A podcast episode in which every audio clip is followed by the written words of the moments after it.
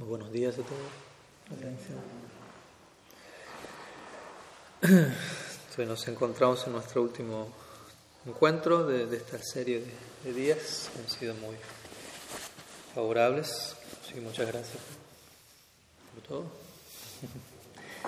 Y bueno, la idea de hoy es abordar una serie de preguntas dentro de todo ligadas entre sí y un tema ligado a lo que estuvimos viendo el día de ayer y así como uno ha tratado de alguna manera de, ir conectando un tema con otro y otro con otro y así sucesivamente. ¿no? Comenzamos hablando, si mal no recuerdo, de Mahaprabhu, Gaur Purnima, de ahí pasamos a Mahaprabhu y otras manifestaciones del Supremo, diferentes planetas espirituales y de allí con que seguimos pues. ¿no? Seguimos hablando de Sadhusanga, pero antes otras cosas también. Estuvimos hablando de cómo hacer que el servicio se vuelva completo, ¿no? concebir, ¿no? como para de esa manera entrar a estos portales. Entre medio apareció la depresión. ¿Qué hacer con eso? Puede pasar ahí en el intento de práctica, así que cómo abordar eso. Y ayer en la tarde estuvimos conversando un poco acerca de de Sadhusanga, ¿no? Sí, ese fue lo primero. Sí, lo mencionamos hace un rato. Y bueno, ayer estuvimos hablando, como decíamos, de Sadhusanga, de temas relacionados a ello, Guru, Krishna, Siksha, Diksha, Shastra, etc. Dentro de lo que se pudo hablar de tantos temas en una hora. y hoy vamos a terminar con, con algunas preguntas que se han hecho aquí en relación a lo que es la vida en comunidad. Son varias preguntas, son como cinco, aunque varias son parecidas, entonces de alguna manera. Las preguntas dicen así. ¿Nos podrá hablar acerca de qué significa el concepto de comunidad en referencia a la vida de ashram? ¿Cuál es la cualificación o las cualificaciones necesarias para poder vivir en un ashram? ¿Cuál es la conciencia adecuada de cómo cuidar el dham, sus espacios y sus servicios? Cómo ser un instrumento de ayuda en la comunidad. Bueno, básicamente eso. Son todas dentro de todo. ¿Quién estuvo detrás de esas indagaciones? ¿O quiénes? ¿no? Porque son varias, quizás no fue la misma persona.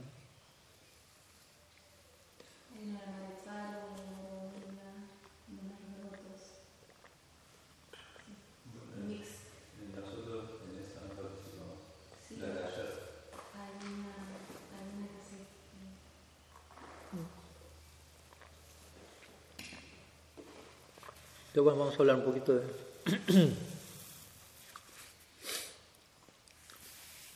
Después hay otra, creo que también mencionaba algo de cómo guiar a los voluntarios nuevos que se acercan, etcétera. Eso se lo dejo a Leonardo Mara. Así como las que quedaron, porque quedaron, quedaron un número. Ayer en el almuerzo se respondió las que eran de almuerzo, así que nada más no estuvieron en el almuerzo, se lo perdieron. Ahí lo sincronizaste. Está Gostiquilla. Como habíamos dicho el lunes iba a ser el almuerzo y ahí se iba a responder eso, yo quedé con esa idea, pero bueno, ya es parte de lo que es vida en comunidad, así que vamos a seguir conversando. En tu caso, Prabhu Vaishnava, que fue el que hizo las preguntas, tiene que extender la, respuesta a los no invitados. Entonces vamos a hablar un poco de comunidad hoy, de la vida en comunidad. ¿Qué significa concepto, cómo ayudar, cómo, es la conciencia para estar allí, la calificación, son maneras similares a hacer lo mismo. ¿Cuál es la conciencia para estar en la comunidad? ¿Cuál es la calificación para estar en comunidad? Cómo ser un instrumento, donde va todo de la mano. y bueno, por empezar es importante recalcar que de alguna u otra forma eh, la comunidad es a ver, vamos a empezar de algo más amplio y de ahí entramos más en la idea puntual aquí en la vida en el ashram. Pero entendamos que el concepto de comunidad, la misma palabra lo dice, nos habla de un interés en común, como una unidad. Entonces, en ese sentido, eso va más allá de si alguien está viviendo junto con alguien o no en un lugar, porque yo puedo tener un ideal en común con alguien al otro lado del, océano, por decirlo así. al otro lado del planeta Tierra, incluso. ¿no? hay personalidades que están habitando en, en otros planetas, como hablamos estos días, planetas hechos de conciencia, tienen un ideal y nosotros aquí al otro lado del universo estamos tratando de tener ese ideal también. tratando. Entonces, de alguna manera estamos viviendo en comunidad con esas personas, uno esté de este lado del, del, cosmos y este del otro lado. Como para darnos cuenta qué tan, al mismo tiempo, qué tan poderoso es el interés en común, el ideal en común para unirnos universos de por medio, por decirlo así. y cómo cuando no existe ese interés ideal en común, ¿no? cuanto más cerca estemos, menos nos vamos a aguantar, por decirlo así. Si no ven, en este mundo eso pasa, ¿no? muchas veces las personas eligen vivir juntos, pero no hay un ideal en común. O quizás creen que lo hay, pero a veces el ideal en común está basado en simplemente Firmamos un, contrato en donde yo elijo ceder y ser explotado por tu persona para yo poder explotarte también y cada cual succionar su, su parte. Eso lo llamamos amor o vida en, pareja o comunidad. A nivel mundano, obviamente, no siempre es así, pero muchas veces sí es así. Y eso tiene los días contados. Uno puede decir, bueno, el ideal en común que tenemos es que nos vamos a vivir juntos porque compartimos un interés en común por la marihuana. ¿Hay un ideal en común? Sí, hay muchos ideales en común, ¿no? Soy del mismo equipo de fútbol, me gusta el, mismo jugo en la mañana, pero no son ideales en común lo suficientemente sustanciales como para ¿no? armonizar diferencias y permitirnos continuar en, ese, en esa comunidad, en esa vida, en, en esa común unidad. Entonces necesitamos establecer un ideal en común que sea lo suficientemente poderoso como para, para que todos los ideales que no son en común igual tenemos ideales en común y, diferencias como individuos. ¿no? es que estamos de acuerdo en todo, sería aburridísimo también eso. Pero sí deberíamos estar de acuerdo en algo, que es lo que nos tiene por aquí en este caso. Y como digo, incluso si yo no vivo con esa persona físicamente, si tengo un ideal en común marcado y ambas partes a distancia están regando, nutriendo ese ideal en común, estamos ahí cerca, estamos unidos y uno lo va a sentir y uno cuando ve a esa persona luego de quizás un año va a sentir, en realidad no, no nos separamos, cada cual siguió absorto en el ideal en común, ahí, ahí nos encontramos siempre, ese es el punto de encuentro, ahí está la comunidad. ¿No? empiezo por ahí para dar a entender ¿no? que uno esté viviendo con otro en un mismo lugar no garantiza nada, no garantiza comunidad, no garantiza ideal en común, aunque la idea es esa, obviamente yo me voy a vivir con alguien nos queremos poner de acuerdo en algo que a ambas partes nos, hace vibrar. Hasta tal punto, digamos, juntémonos para intensificar ese ideal en común. Esa es la idea de, de vivir en un ashram.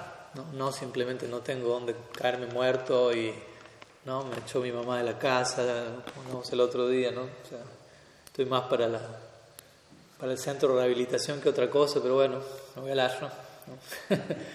Techo gratis, comida gratis, los devotos son misericordiosos. A esa idea de misericordia puede ser malentendida y abusada. Entonces, obviamente, un ashram no es para, no es un aguantadero, como diríamos aquí en Argentina. Al mismo tiempo, más que con esto nos estamos poniendo como, no cualquiera viene acá, pero sí que el que viene aquí entienda por qué está viniendo aquí. O sea, cuál es el, cuál es el, propósito por el cual un ashram se funda, básicamente. ¿no? O sea, porque si no, en partida empezamos mal. Si, llegamos, si nos unimos a un lugar, o como hablábamos el otro día en la mañana, si alguien se une a la práctica y no es informado debidamente de qué va la práctica, con el paso del tiempo se puede sentir engañado o explotado. ¿No? usaron para otro propósito sin saber que. Claro, no es que uno se entera de qué va la práctica de la noche a la mañana, pero al menos debe haber un, una educación. Eh, ¿Cómo decirlo? Ongoing. A veces me viene la palabra en inglés, no en español. ¿Mm? Sí, continua, permanente, dinámica, acerca de dónde estoy, para qué vine acá. El primer día se me dirá algo, el segundo día otra cosa, el segundo año otra cosa, el vigésimo año otra cosa. Pero siempre hay algo más para enterarme de, de qué va el bhakti, la conciencia de Krishna. Nunca piensen después de un par de años, no, ya sé de qué va el bhakti, la conciencia, ya lo sé todo, ya entendí por dónde va la cosa. El que dice que sabe, no sabe, así funciona la, la lógica en el mundo superior. Entonces, la vida en un ashram tiene que ver con, estamos de acuerdo en un ideal lo suficientemente en común, unidad en común, común, unidad. Y queremos ashram, queremos refugio. Ashram quiere decir refugio, queremos tomar refugio en nuestro ideal en común.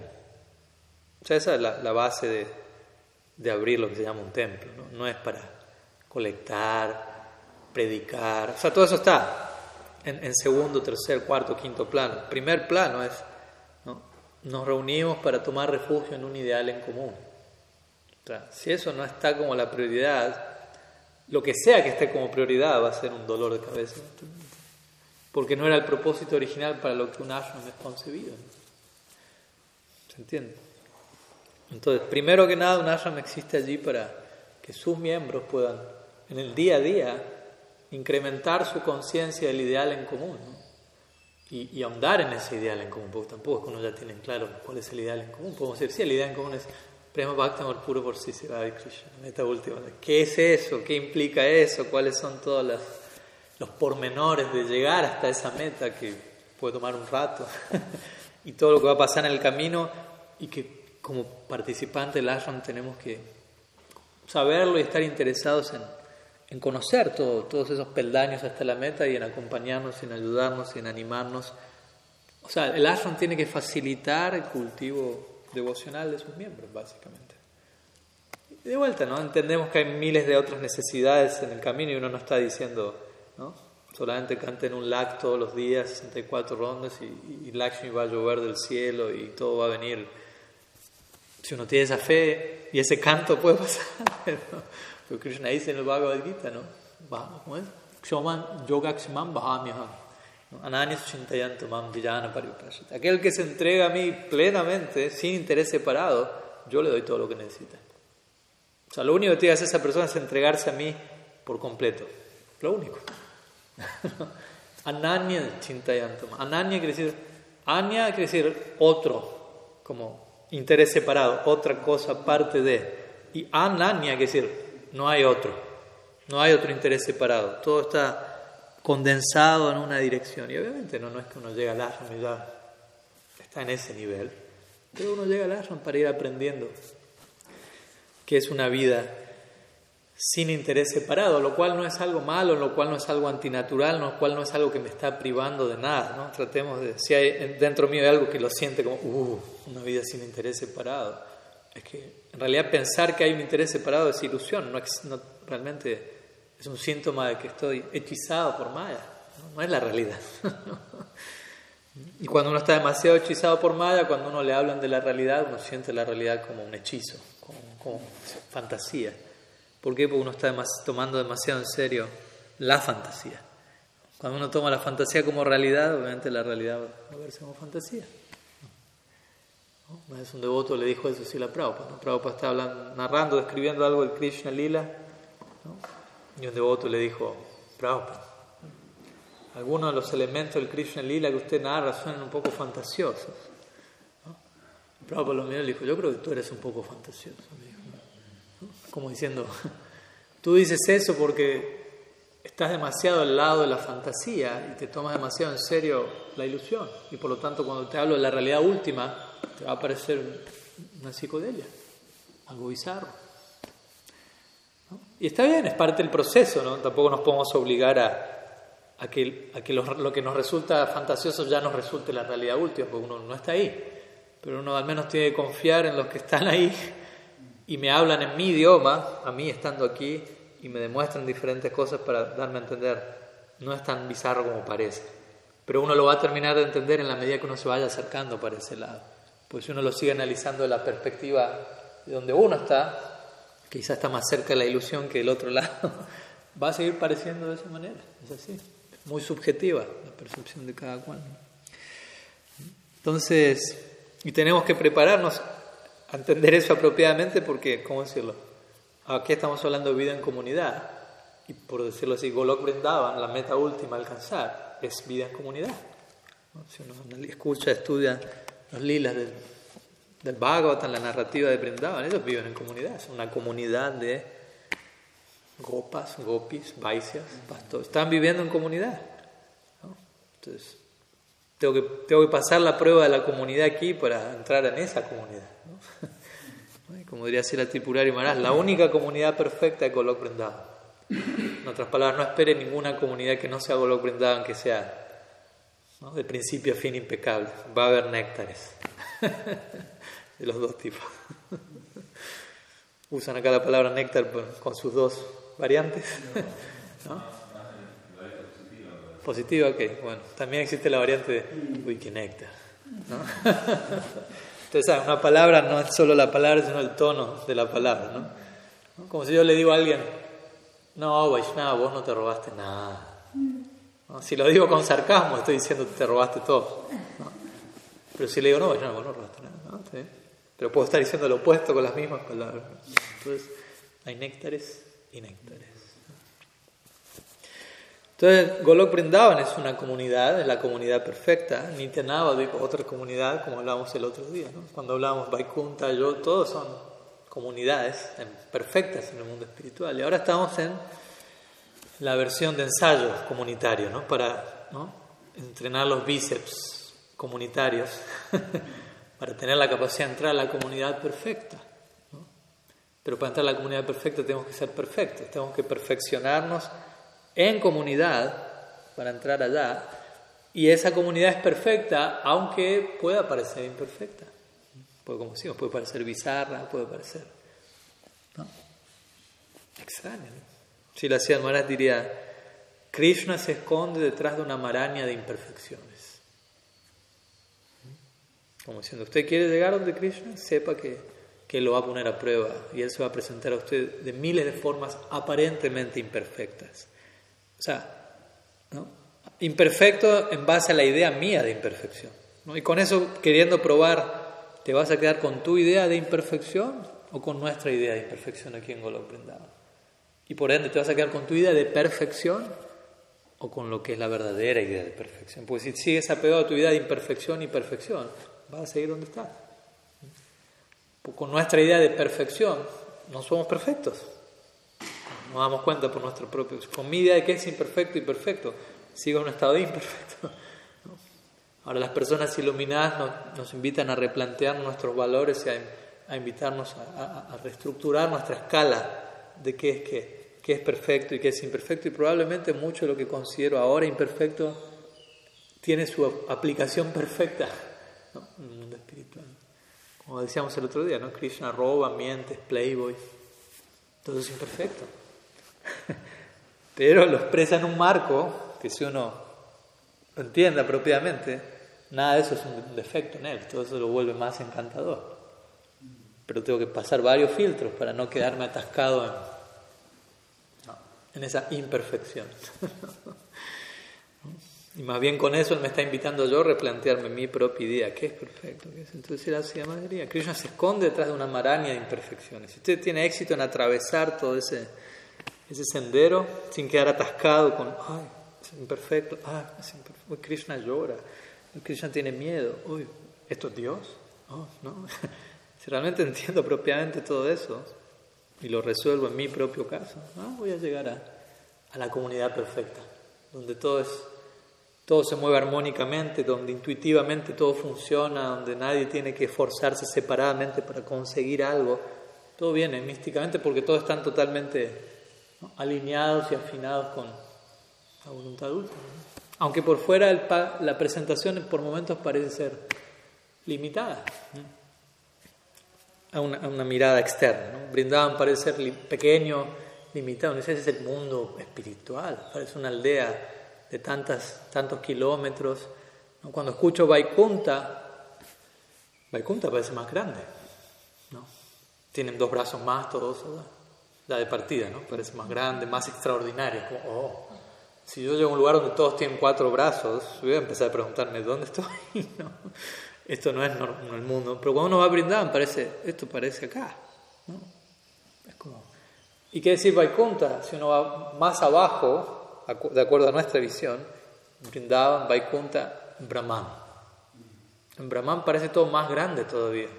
No hay forma, no hay límites, porque forma para uno es límite.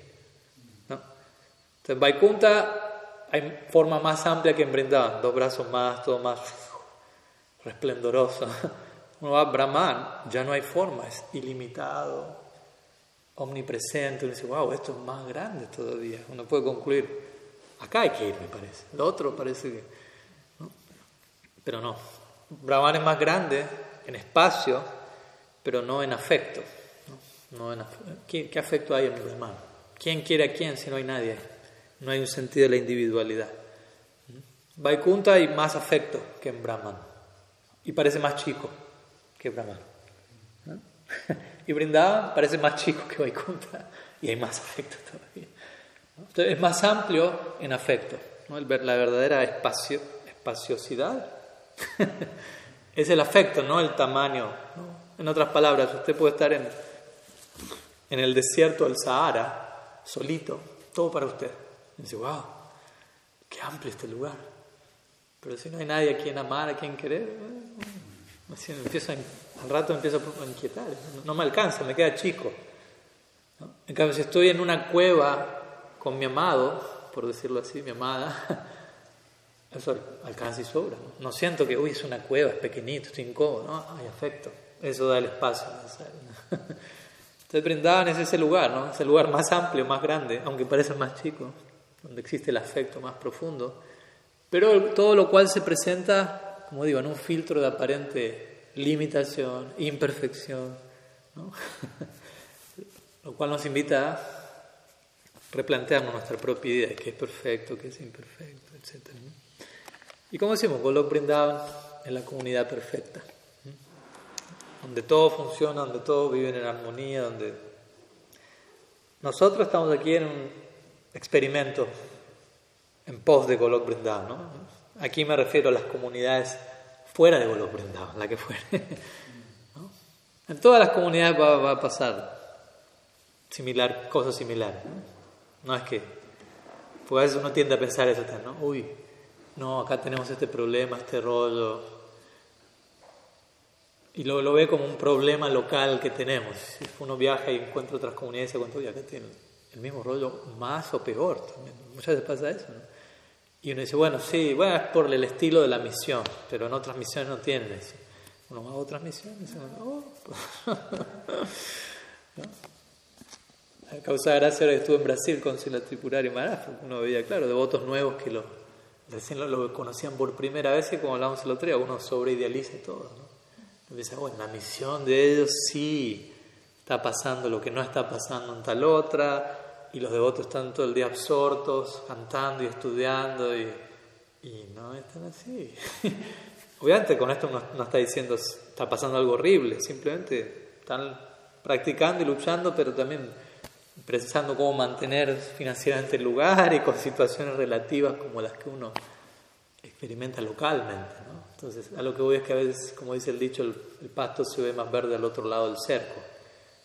Y claro, uno va por primera vez a una comunidad, a mí mismo me pasó, ¿no? las primeras veces que visité los templos de Sila Tripurari Maharaj, las tres comunidades principales que él tiene, claro, uno va la primera vez una semana y uno, todo bien, no, se entera de nada, por decirlo así, está todo bonito, los programas, Kirtan, clase, Gura, ¿no? uno va la segunda vez, ¿no? ya uno empieza a ver alguna cosita, un devoto viene, le comparte algo, le revelan la mente uno sería tipo me va compartiendo dinámicas locales. Una, tercera vez ya uno queda más involucrado. Y al final uno se cuenta, bueno, está, sí, está pasando lo mismo que está pasando en cualquier otro lado. ¿no? Y no es algo malo, ese es el punto. No es que no debería estar pasando. Más bien en un punto debería estar pasando. Entonces dice, bueno, está bueno. Confirma que estoy en el lugar correcto. ¿no? Deberían estar. Lo cual no quiere decir me quedo cruzado de brazos y. Me refiero a los así llamados problemas comunitarios, ¿no? porque también no solamente vamos a concentrarnos en los rollos locales, pasan cosas muy lindas también a diario, uno no se tiene que, que olvidar eso, como decimos siempre. ¿no? Puede fácil también, como decíamos el otro día, quedar enfocado en lo que falta, en la mitad del vaso vacío y, y no ver más de la mitad del vaso lleno.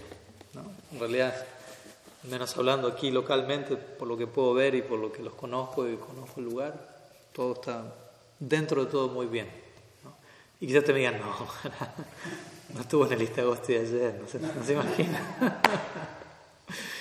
Pero no, no, es el momento de dar testimonio, nada. Yo viví aquí varios años, yo conozco de cerca todos los capítulos de Nueva Pindan, desde 20 años atrás hasta ahora, y le puedo dar testimonio de que han habido.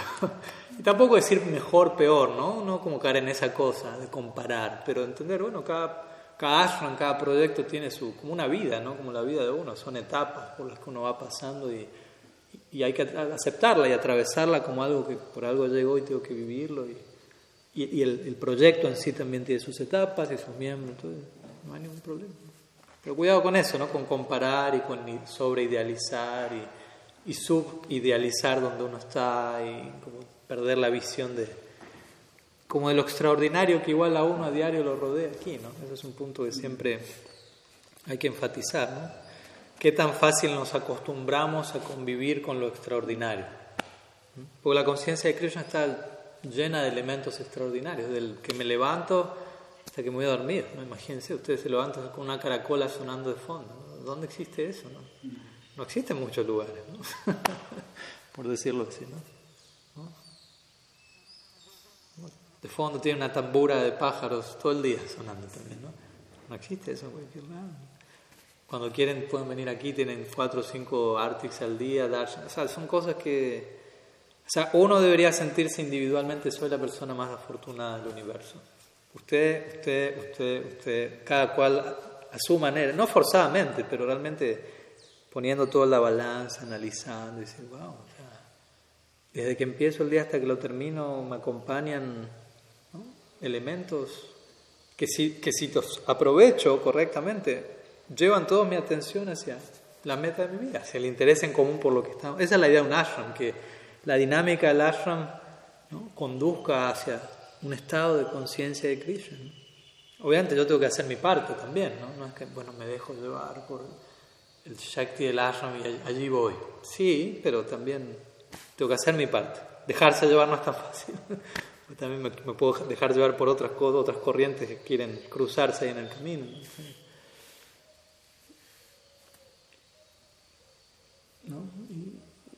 Entonces uno se tiene que cualificar para más y más, para ser un miembro del ashram, en el sentido de un miembro más, eh, más presente en el ashram. Y con eso me refiero, no, no, no necesariamente a externamente hacer más cosas, tampoco no está de más, eso no hay problema, pero, pero como volverse más miembro del ashram, entender, bueno, ¿qué, ¿cuál era la idea del ashram? Un interés en común. ¿Cuál es el interés en común? Este okay, ¿cómo puedo andar en ese interés en común? ¿Cómo puedo tratar de vivir ahí y, ser una unidad de recuerdo para los demás de ese interés en común? Porque la idea es que entre los habitantes del Arran se vayan recordando para qué estamos acá. O sea, que no pase un día sin recordar eso, ¿no? porque si pasó el día sin recordar eso, ¿dónde estuvimos ese día? Nos fuimos del Arran, aunque por fuera estábamos acá. ¿Dónde estuvimos? ¿Para qué estamos acá? ¿Para qué seguimos un día más acá? ¿Para hay un propósito, hay un ideal que nos trajo acá. Ninguno de ustedes le están pagando un sueldo por estar acá, ni, los auspiciaron para venga a vivir al ashram. O están atrapados, no pueden salir de aquí. Entonces hay algo que, que lo tiene a uno. Aquí, Y obviamente puede haber deseos entre medio, cosas no tan nobles de arma acondicionada. Estamos ahí en la lucha, pero por la gracia de sus señorías, Mahaprabhu, Vaishnavas, de alguna u otra forma uno sigue eligiendo la experiencia del ashram. Y obviamente al decir esto tampoco quiero, porque también eso puede pasar a veces, no lo aclaro de antemano. Con esto no estoy queriendo establecer un tipo de superioridad de que vive en el ashram es mejor del que eventualmente sale y se forma una familia, vive afuera, se vuelve un devoto externo. No me gusta esa expresión, devoto externo por empezar.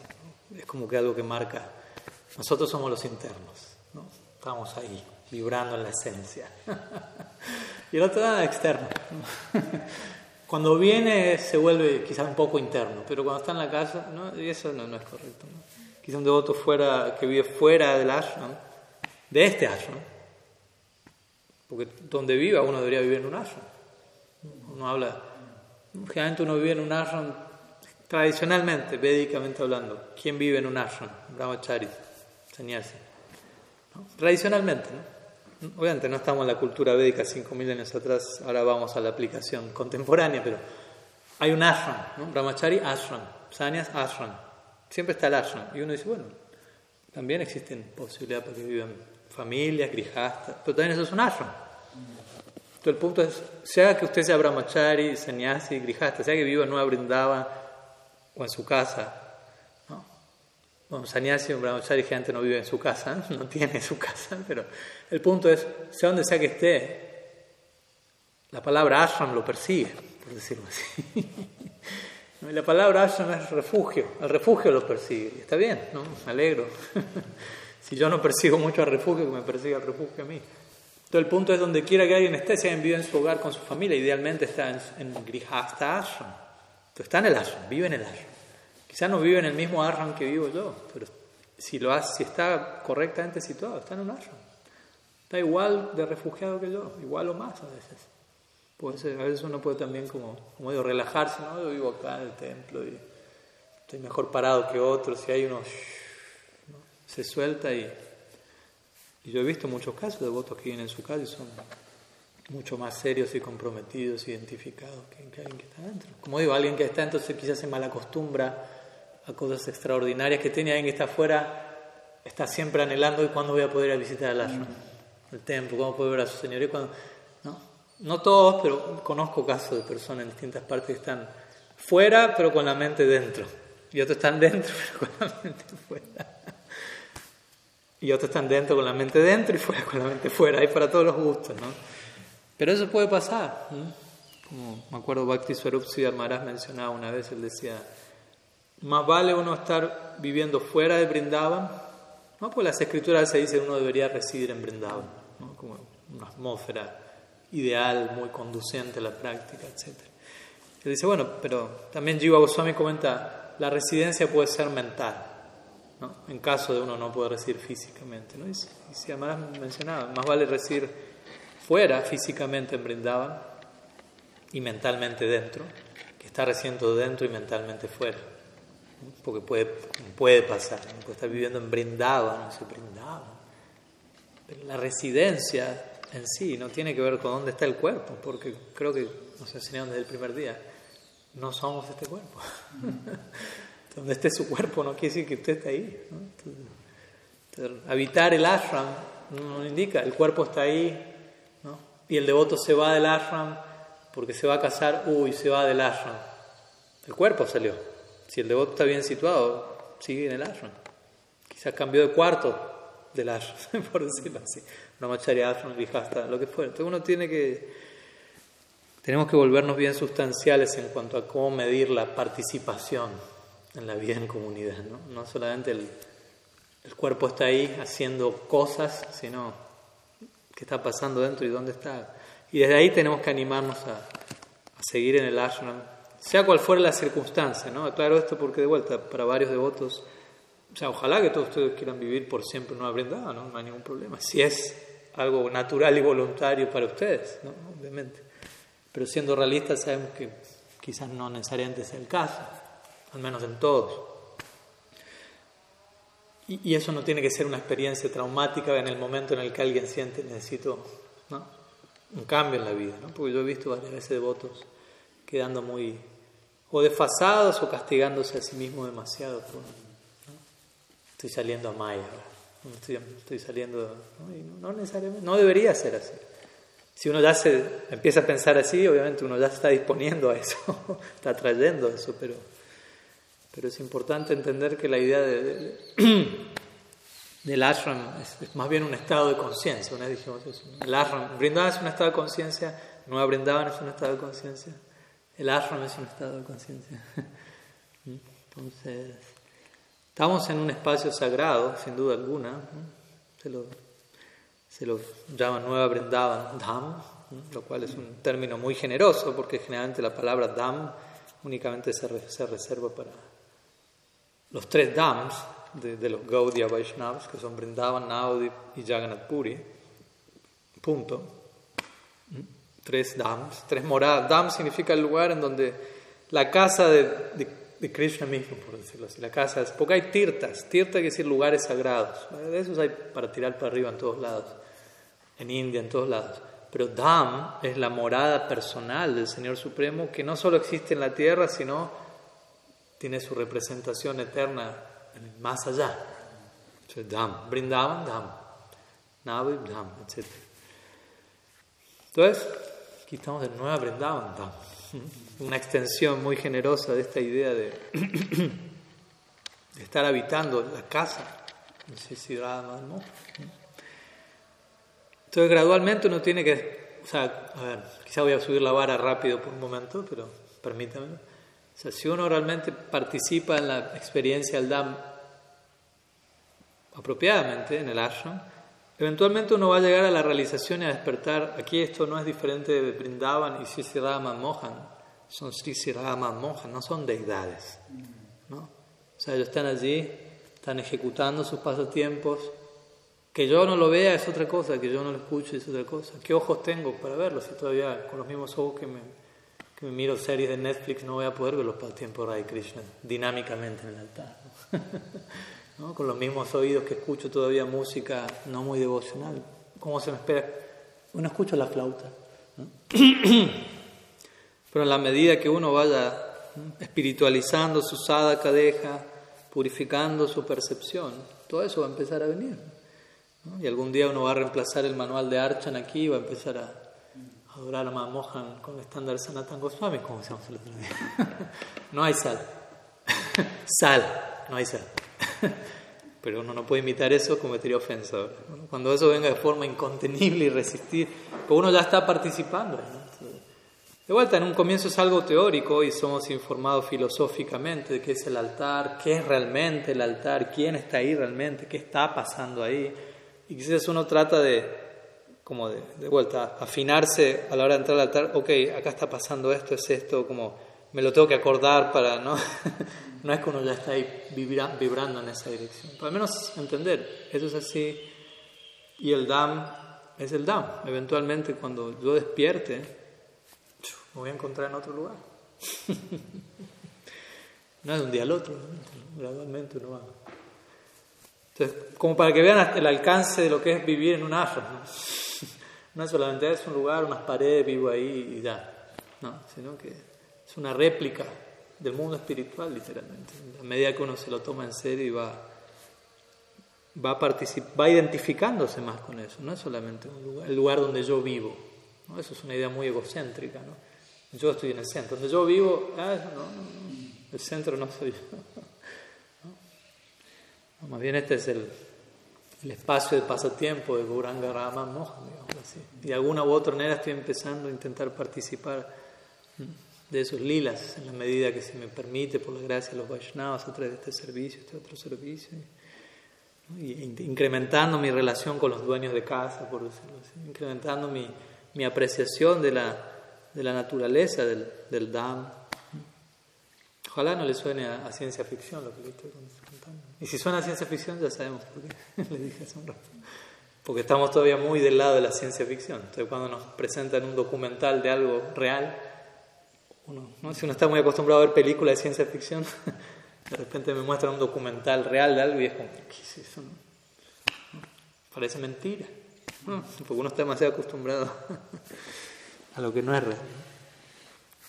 Entonces todo eso tiene que ver con la calificación para vivir en el ashram, ¿no? Al menos estar dispuestos a, entender estas cosas, a vivir estas cosas, y obviamente en un sentido práctico estar dispuestos a, contribuir con, con, lo que, con lo que el ashram pueda necesitar, eso es un punto importante, ¿no? Obviamente tampoco ha de ser abusado eso, ¿no? Porque también ese punto siempre es delicado, ¿no? Como hay que ayudar en lo que hace falta. Y sí, porque es lindo, ¿no? Disponernos a no solo hacer lo que a mí me gusta, porque puedo volverme muy caprichoso, sino solamente pídanme el servicio que, no como acuerdo una vez un devoto, 20 años atrás, un devoto que no, muy particular, terminó saltando en la jaula de los leones en el zoológico, así que imagínense qué, estándar. Pero antes de desvariar hasta ese punto, salió en las noticias, todo. dije, ¿dónde está el Prabhu? Nityananda se llama. No es ya nada malo. Y el otro voto sobrevivió igual también. Pero salió en las ¿Dónde está el programa? Salió en crónica en la jaula. Y él era particular, ¿no? Un paciente está en el ashram, pero quería llevar su estilo de vida en el ashram, ¿no? Él había leído la biografía de Gorky Das Babaji, ¿no? entonces quería hacer, llevar ese estilo de vida. Bueno, no hay problema, pero tiene que ser Gorky Das Babaji, ¿no? El devoto, por ejemplo, decía, bueno, no me voy a bañar, ¿no? No me corto el pelo, la barba, y solo quiero cantar rondas todo el día, nada más. Y me acuerdo, ¿no? El, devoto estaba a cargo en ese momento, igual le respondió bien, le dijo, ¿qué? No hay problema. Pero, si, la, si la hacemos a lo Gorky Shoudas Babi, la hacemos completa. O sea, si quiere cantar rondas todo el día, no se quiere bañar, no se quiere cortar el pelo, tampoco coma el plato de prashan que se come todos los días y duerma las 8 o 9 horas que duerme todos los días. Porque Gorky Shoudas Babi no hacía eso. Como diciendo, en realidad querés una situación cómoda, pero seguir haciendo lo que te gusta y agarrar la parte que te conviene de Gorky Shordas ¿no? explotar a Gorky Shordas para tu conveniencia. ¿no? Sígame trayendo un prasad, ¿no? Gorky Shordas cuando se acordaba comía, cuando se acordaba dormía.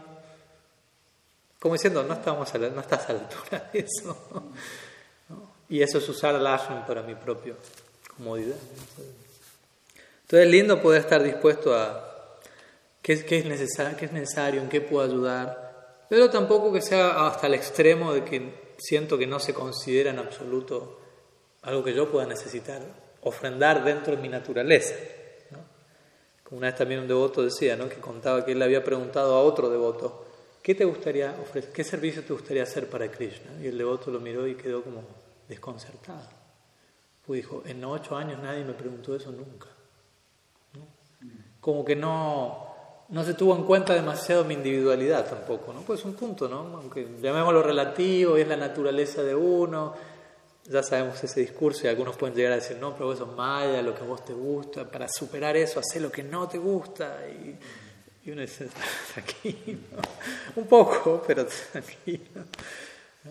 Entonces también tenemos una, una, individualidad, una personalidad para consagrar para el placer de Krishna. ¿no? Es importante también hacer algo con la personalidad que nos tocó en esta vida, ¿no? ofrecerla, si hay alguna capacidad, y algún talento, ofrecerlo, porque no? Se encanta bien, cocina bien, tiene cierta inclinación a no sé, trabajar con las plantas, las flores, ¿no? uno ve el resultado eso. Y uno se siente igual útil, uno se siente ocupado, uno se siente equilibrado al poder también canalizar su naturaleza en el marco del bhakti. Y el bhakti es tan amplio que da lugar a, a todas las naturalezas, básicamente, que puedan ser de alguna manera.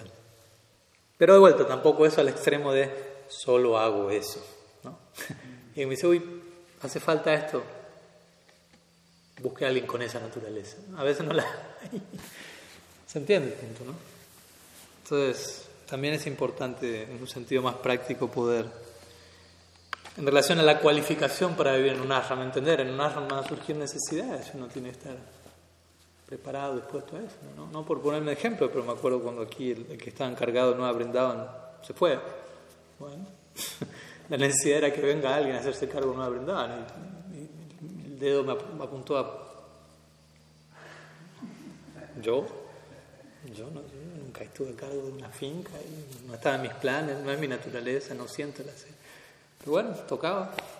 Y no es que no lo hice muy bien, que digamos, pero bueno, había que hacerlo.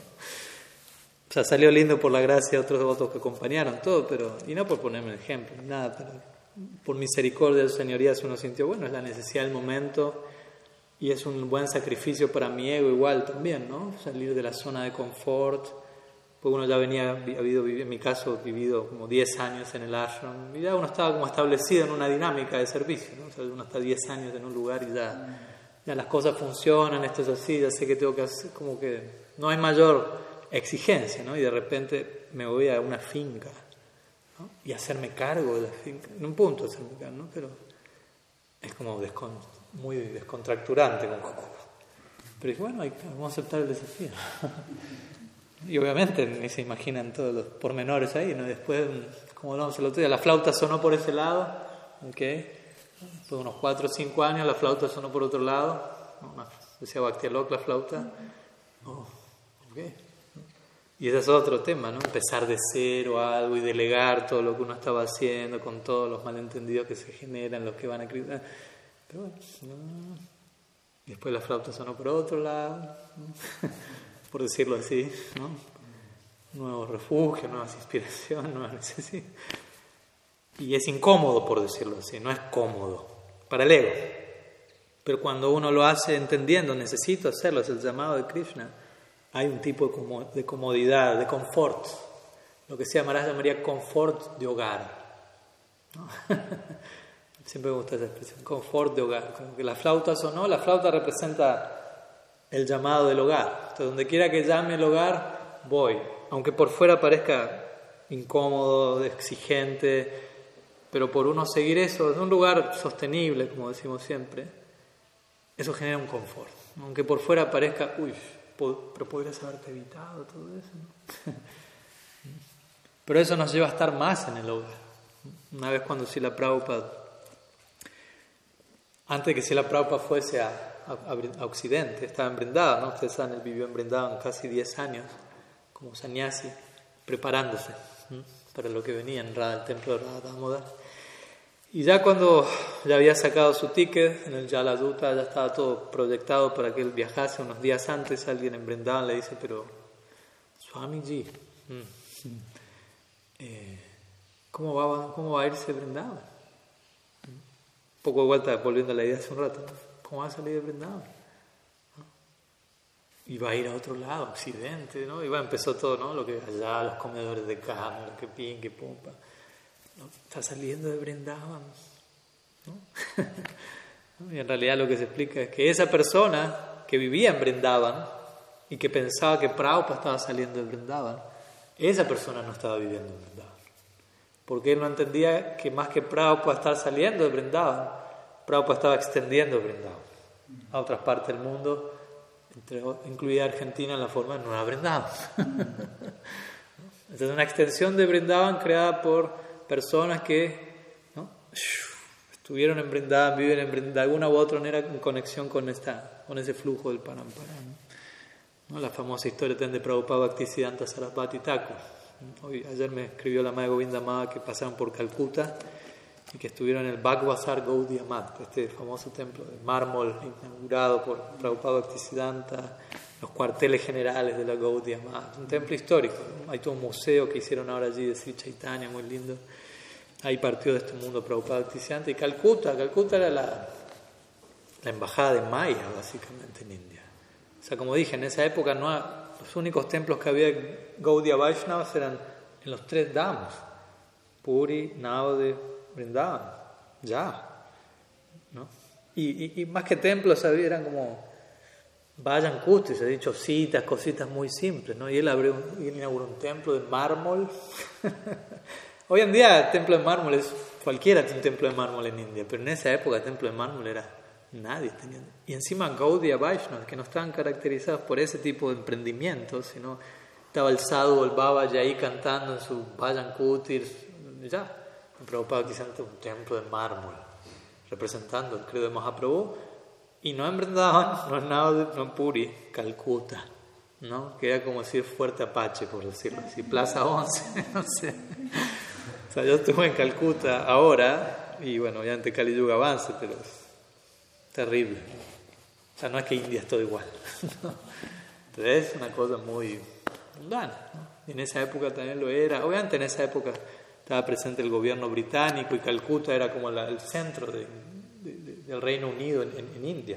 De hecho, lo llamaban la, Calcuta lo llamaban la, corona, la joya de la corona del imperio británico. Como lo tenían. Pero era algo bien occidentalizado y, para el Gaudiya Vaishnava tradicional era no vayas para allá. Y se dice, de hecho, que cuando Prabhupada Bhaktisiddhanta recibió iniciación de Gorky Jordas Babaji, prácticamente la primera instrucción que Gorky Shordas Babaji le dijo fue, no vayas a Calcuta. Y prácticamente la primera cosa que hizo Prabhupada Bhaktisiddhanta fue ir a Calcuta. Usted no puede decir, pero ¿qué discípulo es ese? Alguien le preguntó a, a Prabhupada Bhaktisiddhanta en su momento, alguien que sabía de esta instrucción, le dijo, pero su Gurudev le dijo, nunca vaya a Calcuta. Y casi lo primero que hizo fue ir a Calcuta. ¿Cómo, ¿Cómo explica eso? Y él lo miró como sorprendido. Dijo, yo nunca estuve en Calcuta. Yo siempre me mantuvo a los pies del otro, mi maestro espiritual. Calcuta, yo no sé qué es Calcuta. Como van a entender de vuelta, ¿no? Calcuta es un estado de conciencia también.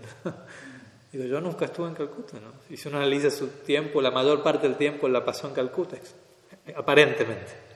Pero él dio a entender, no, yo nunca estuve en Calcuta. y con eso dando a entender a qué Calcuta se refería su guru cuando le dijo no vayas a Calcuta. ¿no? ¿no? El discípulo sustancial entiende al guru desde un lugar mucho más allá de la aparente instrucción literal, formal y captura la esencia de la idea. Porque uh, yo puedo no ir a Calcuta nunca, estoy siendo Gurudev, estoy en Brindavan, pero mentalmente estoy en Calcuta, estoy en Buenos Aires también. Entonces, entonces, la vida de Ashram tiene mucho que ver con eso, ¿no? con, transformar, alterar nuestra conciencia para bien y entender, estoy en otra parte, ¿no? no estoy en General Rodríguez, no estoy en Buenos Aires, estoy en Argentina, realmente, en serio. En un sentido relativo, bajando a tierra, ok, sí, en un visitante, sí, en Argentina, pero en el sentido más profundo de mi cultivo devocional, yo tengo que despertar esta idea de esto es una expansión del mundo espiritual, realmente. O sea, esto no es Rodríguez, esto no es Argentina, estas no son deidades. y Krishna en persona. Y claro, y uno dice, bueno, pero no los escucho, no los veo, no los siento.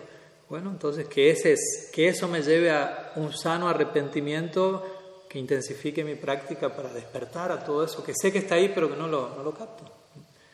Ese es el, humor de Mahaprabhu en el segundo verso del Sikshastra. Él dice, oh Señor, todos, todos tienes miles de nombres, ilimitados nombres, cada nombre respondiendo a diferentes tipos de relaciones y humores, tanta posibilidad. Todo, muchos de estos nombres cargados de todos tus shaktis, todos omnipotentes, y no hay reglas estrictas ni difíciles. O sea, ¿qué más puedo pedir? O sea, variedad, hay cantidad, hay calidad, hay empoderamiento en los nombres, hay variedad de nombres y facilidad. No hay reglas muy difíciles para cantarlo. Entonces uno dice, wow, tu gracia es tan grande, dice, tu misericordia es tan increíble, pero... y ahí aparecemos nosotros en escena, porque no es Mahaprabhu, ¿no? Mahaprabhu dice, Durdaiva Soy tan desafortunado que no siento atracción por él. Y uno va a decir, ese no es Mahaprabhu, porque uno veía qué pasaba con Mahaprabhu cuando él cantaba los santos nombres. No sentía atracción Mahaprabhu, nadie, nadie exhibía los síntomas que él exhibía. Entonces él está hablando por nosotros. ¿no? Entonces, en esa etapa que corresponde con Vaya Cría y Enarta Nibriti, que es la etapa en la que la mayoría de los habitantes de un se encuentran, él exhibe un sano arrepentimiento. Él contrasta la gracia, el nombre, con mi falta de atracción. Lo extraordinario del ashram, por decirlo así, con mi falta de percepción de esa extraordinariez. el hecho de que estoy conviviendo con Radha Krishna en mi casa, pero no me doy cuenta todavía me comporto delante de la deidad como si no hay nadie un muñeco. Entonces, eso, si soy honesto, me tiene que llevar a un, arrepentimiento, no a una tortura de vuelta. Ahí es donde tenemos que ser maduro, no, no a un latigazo depresivo, pero ya a entender, entiendo que, que estoy rodeado de algo supremamente extraordinario y todavía no le tomo el peso a eso. Entonces, desde un sano arrepentimiento voy a reforzar mi práctica, voy a maximizar mi oración y la próxima vez que, que, ore que va a ser con este deseo más intensificado que antes, por favor. entiendo que esto tiene el potencial de darme tanto y, no estoy honrándolo apropiadamente. De vuelta, no como una como un remordimiento cristiano ahí que, que me latigo y quedo, que me desanimo al final. Tiene que ser práctico el arrepentimiento. O sea, el síntoma del genuino arrepentimiento es que me va a animar, que va a intensificar mi práctica. Si no está pasando eso, no, examine, de vuelta cómo lo está haciendo. Entonces, con ese tipo de conciencia, como dice aquí, uno va a cuidar el DAM, ¿no? su espacio, su servicio, más allá de que uno obviamente trata de hacer las cosas bien por fuera. hay que pintar, hay que cortar el pasto, hay que acomodar, ya sabemos que hay que hacer todo eso, pero el trasfondo de todo eso, el trasfondo invisible tiene que ser esta conciencia. Y en cada uno de ustedes, imagínense qué poderoso es estar viviendo con un grupo de personas que cada uno, dentro de sus capacidades, obviamente, cada cual donde está, está tratando de, de ahondar en todo esto todos los días, dentro de lo que puede, y, el uno y el otro también. Y uno lo siente, lo vibra, se lo ve en la cara del otro, cuando se reúnen se transmite eso, se comparte eso, ¿no? porque también hay momentos al día donde se reúnen en arte en prasad, entonces como una manera de todos los días seguir regando el, el, árbol, la planta, por decirlo así. Y así va pasando los días y así va pasando nuestra vida en comunidad, por decirlo así, en el ashram. Porque también uno, de vuelta, ya sea que uno elija vivir aquí para siempre o no, pero incluso si uno eventualmente sale, entre comillas, es para extender la experiencia del ashram a la otra parte. ¿no? no es que me voy a mi casa ahora y estoy en mi casa, ya no es ashram. Bueno, hay un error de cálculo, ¿no? porque idealmente nada es mío, así que no hay mi casa, es un error que estoy teniendo. Y la vivencia en el ashram está para eso, ¿no? para tener bien en claro eso, cosa de que si en algún momento salgo, entre comillas salgo, me queden claro, ahí afuera no hay nada que es mío tampoco, ¿no? o sea, no es que salgo acá para poder tener cosas, nada de pertenencia. Y la experiencia del ashram me, tiene que educar de esa manera, cosa que donde quiera que vaya después, ¿no? el ashram me acompaña, ¿no? el, el refugio, el refugio, yo mismo esté protegido de mí mismo. Y así voy a ser, como dice aquí, un instrumento de ayuda en la comunidad. Voy a estar cuidando realmente el espacio del ashram, del dham. Y obviamente si todo esto está presente, que es un tema largo y para quizá otro tema, pero voy a estar muy pendiente de cuidar las, relaciones con los miembros del dham y las comunicaciones entre los, en lo que es las relaciones con los miembros del dham. Una cosa como efecto dominó va a llevar a la otra, ¿no? Si yo realmente sea, estar consciente de lo extraordinario aquí quiere decir, parte de lo extraordinario son las personas con las que vivo incluso. Aunque todavía esas personas puedan tener algo ordinario, como uno, no es que uno ya es plenamente extraordinario, pero algo extraordinario llegó a nuestra vida, por gracia, y nos tenemos que quedar con eso, ¿no? Y apreciar a cada miembro del ashram como una figura extraordinaria que sus señorías han puesto en esta etapa de mi vida para cruzarme en mi camino, aprender, servirlo, de la manera en que sea necesario ayudarle, ser ayudado, compartir. Y en ese marco es donde vamos a cuidar las relaciones, cuidar nuestro aprecio del otro y tratar de comunicarnos apropiadamente. En realidad eso es parte de cuidar la relación. O sea, uno cuida la comunicación como un aspecto de cuidar la relación. O sea, no es que voy a cuidar la comunicación nomás para que nadie me malinterprete, así mi ego queda bien cuidadito. ¿no? Yo estoy tratando de ser bien como a nivel comunicativo claro, cuidando eso, porque sé que eso si no puede repercutir en mi relación y yo quiero tener la mejor relación posible con cada uno. Quizás no vamos a ser los mejores amigos de la historia del Gaudí Vaishnavismo con todos los miembros del ashram, pero uno tiene que tratar de desarrollar la mejor relación posible con cada uno. Y obviamente eso es un trabajo, ¿no? Uno sabe, las relaciones no es que se dan en piloto automático, ¿no? Ya hay más, ya hay Prabhu, que nos creemos mucho, pues listo. No, se mantiene, ¿no? Una relación se mantiene, mantiene y se, desarrolla. Uno no puede mantener algo sin desarrollarlo. ¿Me explico? No es que yo mantengo mi relación con Vaishnava, estoy, empezó acá, llegamos acá, ah, está bueno, ahí quedó bueno, quedémonos ahí. Y la mantenemos ahí, y pasan 10 años y sigue ahí, ¿no? No se puede. La dinámica, la vida es tal que la única manera de que mi relación se mantenga es si sigue creciendo. No puedo mantenerla en un lugar. Si intento hacer eso, empieza. porque todo sigue avanzando.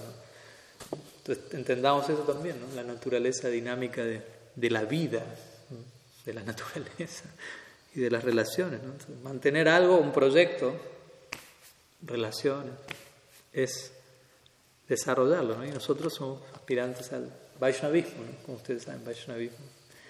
Viene de Vishnu, Vishnu es el mantenedor. sustentador. él, es el Dios de la sustentabilidad. Aquí podemos hablar de permacultura, sustentabilidad, pero hay que dar el ejemplo empezando por las relaciones de uno.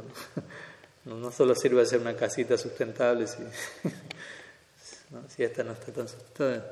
Y entender, lo sustentable es lo desarrollable, lo, que, lo que va evolucionando. No puedo mantener algo siempre atascado en el mismo punto. Y eso no es algo malo, más bien eso es lo que, nos permite crecer, lo que nos permite madurar y sentir, está pasando algo en esta experiencia. Y por eso siento, me quiero quedar, quiero seguir siendo un devoto, porque siento que, estoy avanzando, estoy creciendo, que hay algo lindo. Porque si eso está, queda trabado y atascado, donde uno dice, ya, que no pasa nada, no voy a otro lado. Y el mundo material siempre va a estar brillando, ofreciendo, acá hay, acá hay algo. Aunque no hay nada, pero las luces indican lo contrario. Los carteles, las luces de neón parecen mostrar, oh, lo que acá no está, acá sí, así funciona.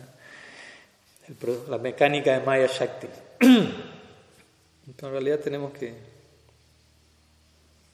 que cambiar lo que, lo que necesitamos cambiar ahora para seguir progresando, ¿no? Entendamos eso, ¿no? Para, para sentir el, el entusiasmo que quizás no estemos sintiendo, para sentir el, la alegría que, que sentimos que falta, quizás tenemos que desarrollar ya sea nuestra relación, en nuestra propia práctica, en una medida al menos, y quizás ahí vamos a decir, ah, ahora me siento mejor.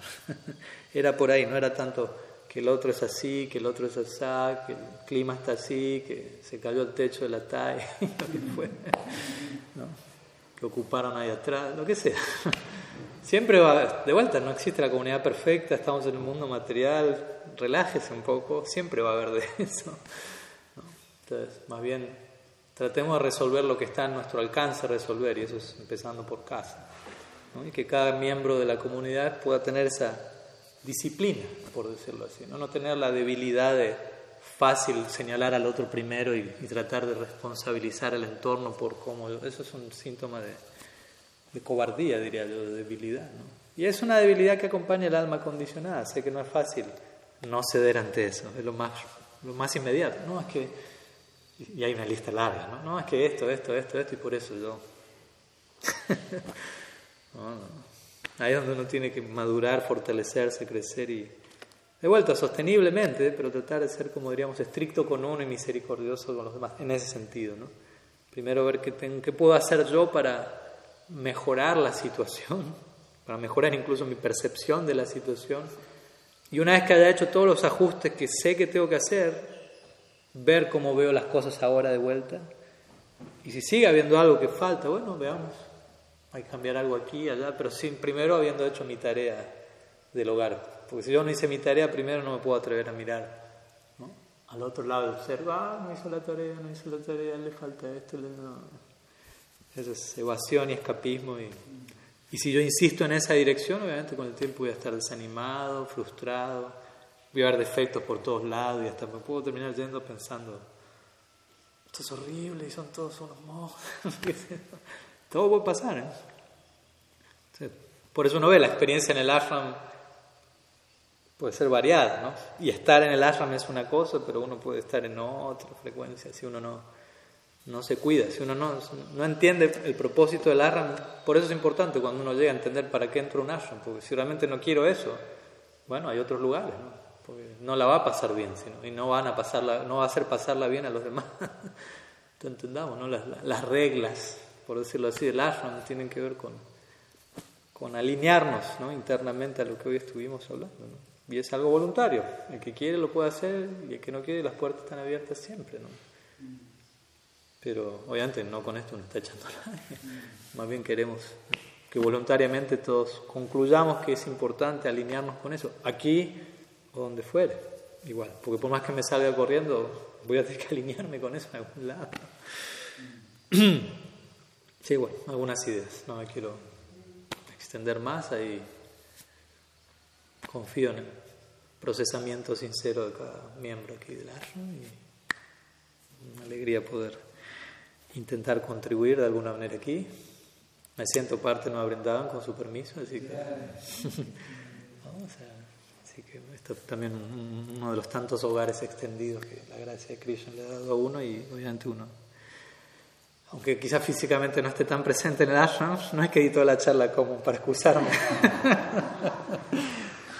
Pero bueno, de alguna manera uno tiene que, que, ver cómo sigue participando a distancia ¿no? y viendo el itinerario que voy a tener este año. No me van a ver muy seguido, les aviso antemano, pero ojalá que este tipo de ideas les haga sentirme presente de alguna forma u otra y obviamente yo hacer mi parte para que, que así también me sientan. Y cuando pueda escapar, por acá andaré desde ya. Así que muchas gracias nuevamente y los mejores deseos y que, que el ashram siga creciendo, floreciendo. ¿Qué eso quiere decir? Los individuos que hacen al ashram sigan creciendo y floreciendo. lo otro es como un acompañamiento del florecimiento dentro del corazón de cada uno. जय। श्री गुरुदेव की जय, श्रीमान महाप्रभु की जय, श्री हरिनाम संकीर्तन की जय, श्री गुरु गौरंग राम मोहन की जय, गौर भक्त वृंद की जय, गौर प्रेमानंद हरि वंशकल्पतरुभ्यश्च कृपा सिन्धुभ्य च। पतितानां पवानेभ्यो वैष्णवेभ्यो नमो नमः। अनंत कोटि वैष्णव वृंद की जय।